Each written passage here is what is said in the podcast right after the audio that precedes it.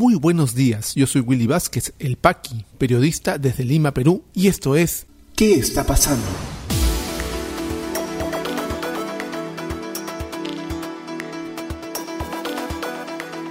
Estas son las noticias de hoy lunes 25 de octubre de 2021. Gabinete Vázquez se presenta hoy en el Congreso de la República para solicitar el voto de confianza. Vicepresidenta Dina Boluarte fue incluida en investigación por lavado de activos. Seis gobernadores regionales no ejercen el cargo en el país y más del 80% tiene investigaciones por corrupción.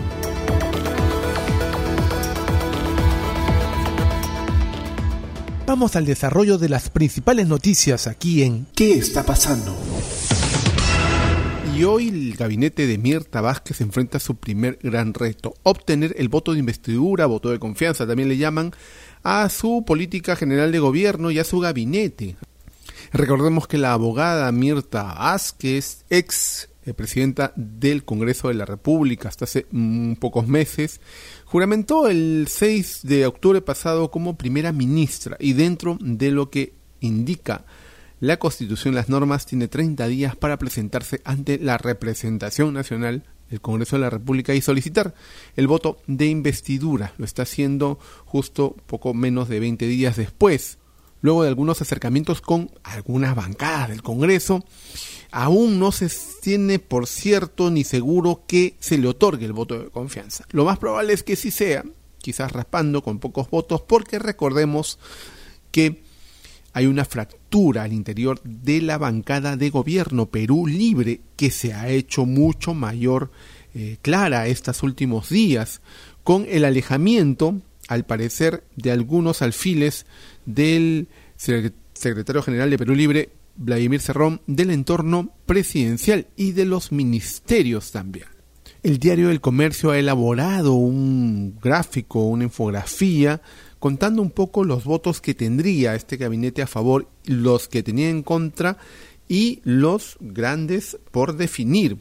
Tendría siempre bajo este cuadro de El Diario del Comercio 62 votos a favor, 45 en contra y por definir 23 y plantea hasta tres escenarios, ¿no? Acción Popular vota en bloque a favor y el ala serronista se mantiene en su postura en contra, tendría 69 votos a favor y 60 en contra.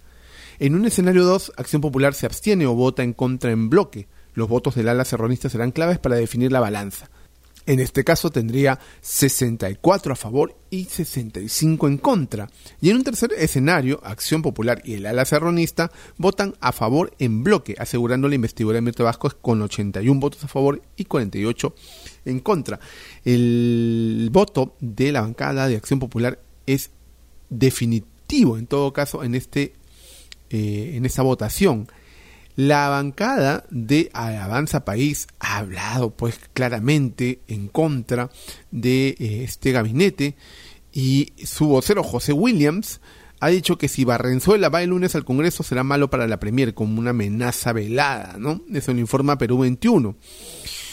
El líder de Avanza País tiene clara su posición sobre lo que hace daño al gabinete Vázquez. El último jueves le dijo a la Premier lo que debía hacer el gobierno para obtener el voto de confianza. Dijo en una entrevista a Perú 21 que tuvieron una conversación muy cortés y le planteamos las preocupaciones sobre el ministro del Interior Luis Barranzuela.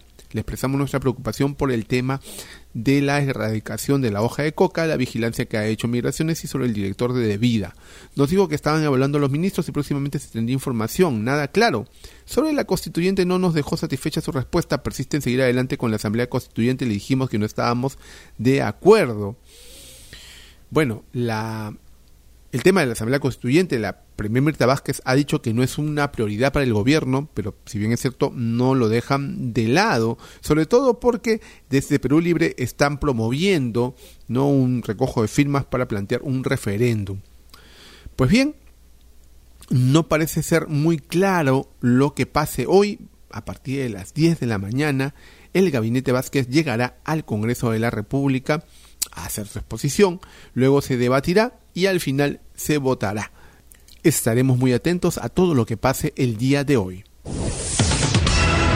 y la vicepresidenta Dina Boluarte en problemas porque ha sido incluida y se veía venir también por sus nexos y su cercanía a Perú Libre y a Vladimir Cerrón en el caso Los Dinámicos del Centro, informa el diario El Comercio.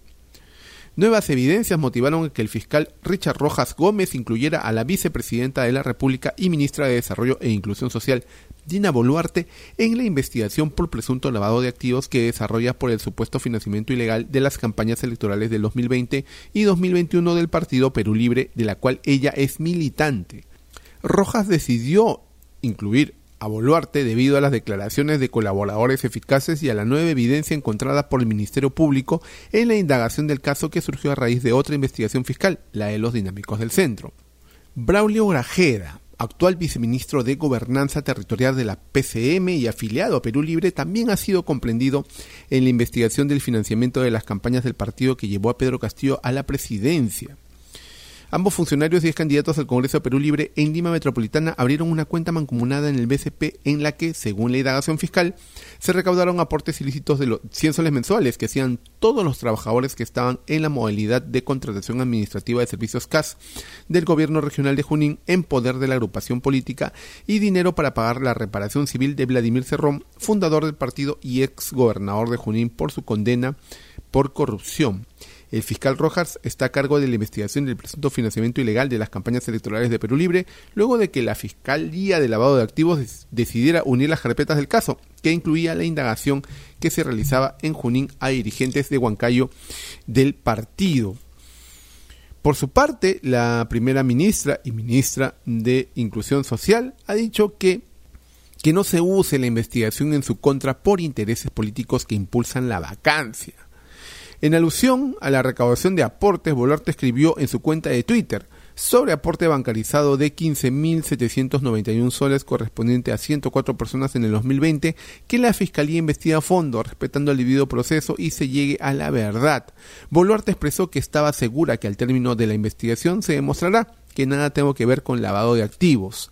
La también ministra de Desarrollo e Inclusión Social dijo que confiaba en que esta indagación no sea utilizada por intereses políticos que impulsan la vacancia del presidente Pedro Castillo. Por encima de lo que podamos pensar acerca de este eh, gobierno, estaba bien sabido que todo el entorno de Vladimir Cerrón, y recordemos que Dina Boluarte es del entorno de Vladimir Cerrón, que ahora está alejada, que se ha peleado o que haya calculado políticamente su conveniencia o no de la cercanía de Cerrón, ella era parte de su eh, personal de confianza, tanto así que abrió cuentas mancomunadas para pagar su reparación civil al Estado, la de Cerrón, por supuesto.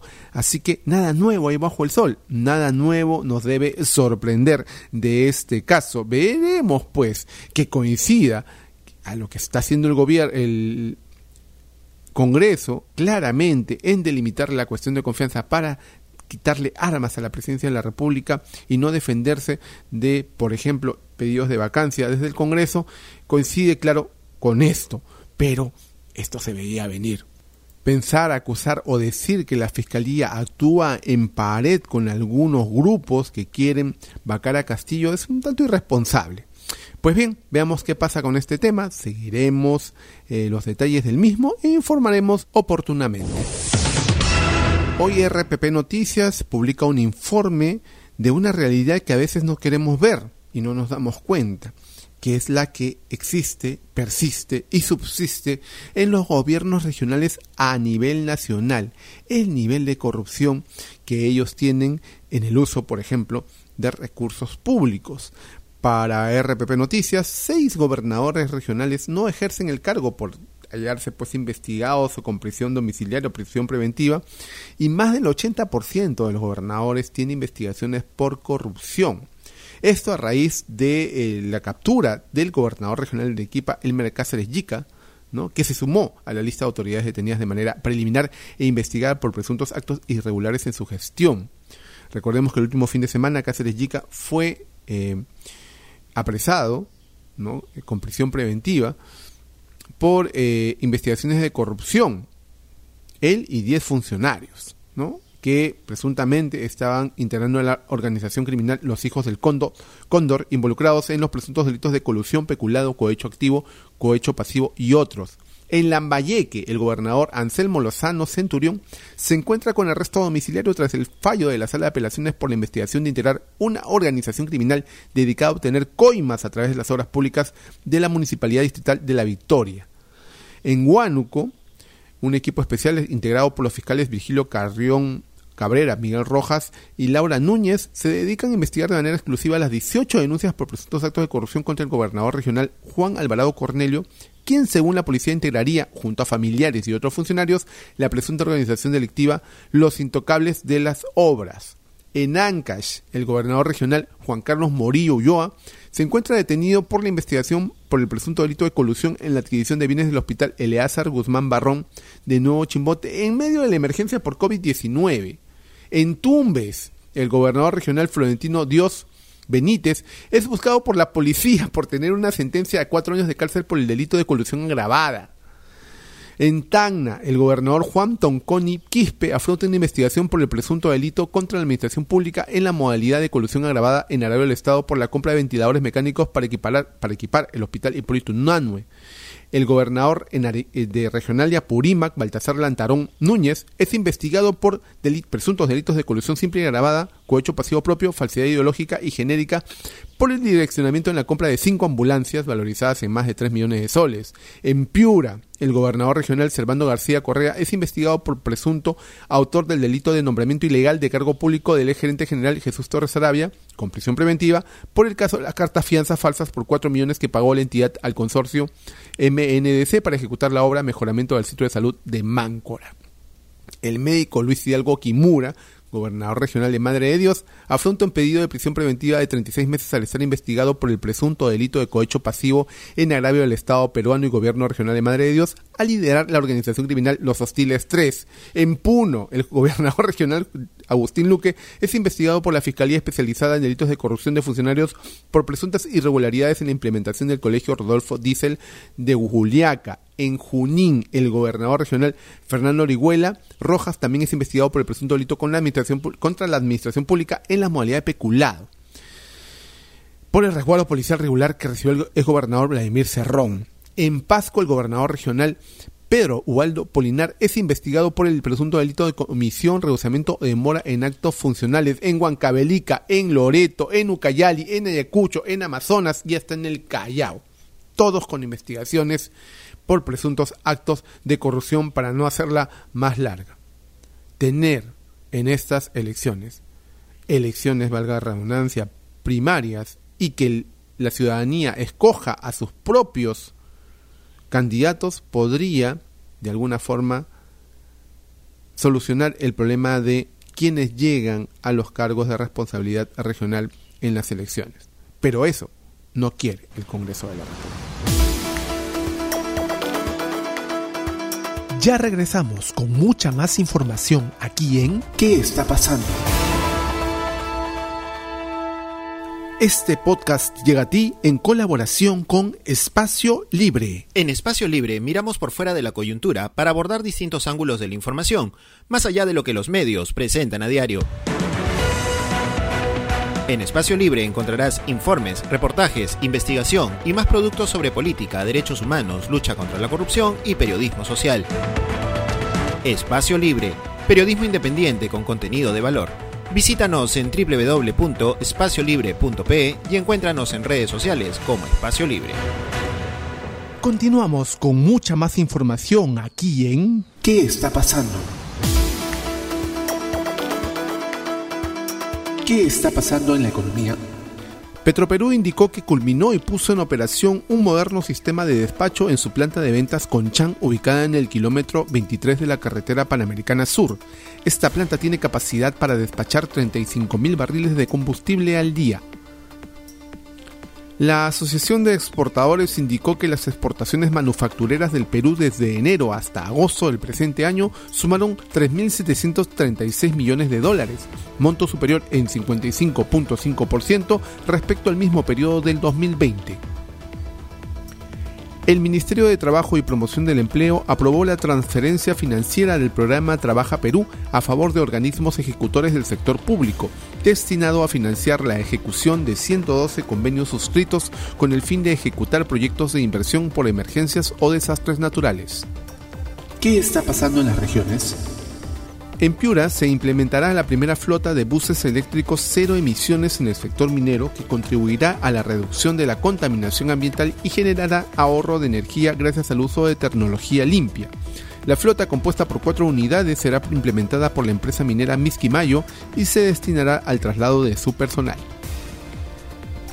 En Cajamarca, el gobierno regional, a través de la Dirección de Agricultura, continúa con la producción masiva de plantones forestales en el vivero institucional, ubicado en el centro poblado Chala, en el marco del programa regional Poncho Verde, que consiste en la forestación y reforestación en cabeceras de cuenca y valles interandinos a nivel de toda la región.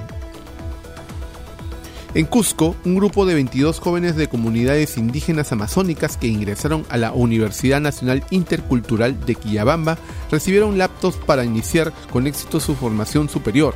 La donación fue posible gracias a un convenio entre Camisea y la Municipalidad Distrital de Mega Antoni. ¿Qué está pasando en el mundo? En Cuba, el ministro de Asuntos Exteriores Bruno Rodríguez ha anunciado que el país abrirá de nuevo sus fronteras a partir del próximo 15 de noviembre. El turismo internacional, una de las principales fuentes de ingresos de la mayor de las Antillas, volverá a activarse tras alcanzarse el 70.9% de población vacunada en las últimas semanas. En Rusia, la alerta sanitaria que marcó hoy nuevos máximos históricos de mortalidad y contagios por COVID-19 ha obligado a cerrar las regiones más afectadas por la pandemia una semana antes que el resto del país.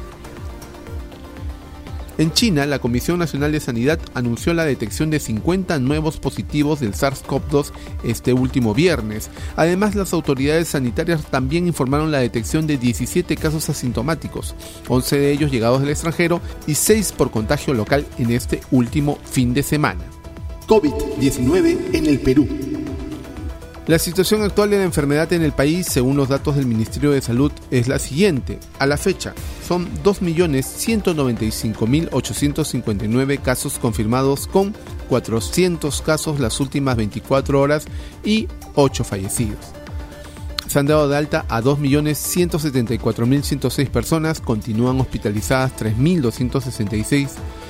Lamentablemente ya pasamos la cifra de 200.000 fallecidos con 200.052 fallecidos y la campaña de inmunizaciones sigue avanzando a buen ritmo con un total de dosis aplicadas de 33.597.230 que hacen un total de inmunizados con ambas dosis de 14.944.631, lo que configura un avance del 53% de la población objetiva. Si te interesó este podcast de noticias, recomiéndanos con tus contactos porque estaremos enviando este audio todos los días para que puedas tener una aproximación noticiosa a lo que está pasando en el país. Suscríbete a nuestra lista de distribución en WhatsApp y compártelo. Puedes seguirme también en mis redes sociales de Facebook, Twitter y YouTube como Willy Vázquez El Paqui o visita podcast.elpaqui.com. Muchísimas gracias por llegar hasta aquí. Nos escuchamos en cualquier momento.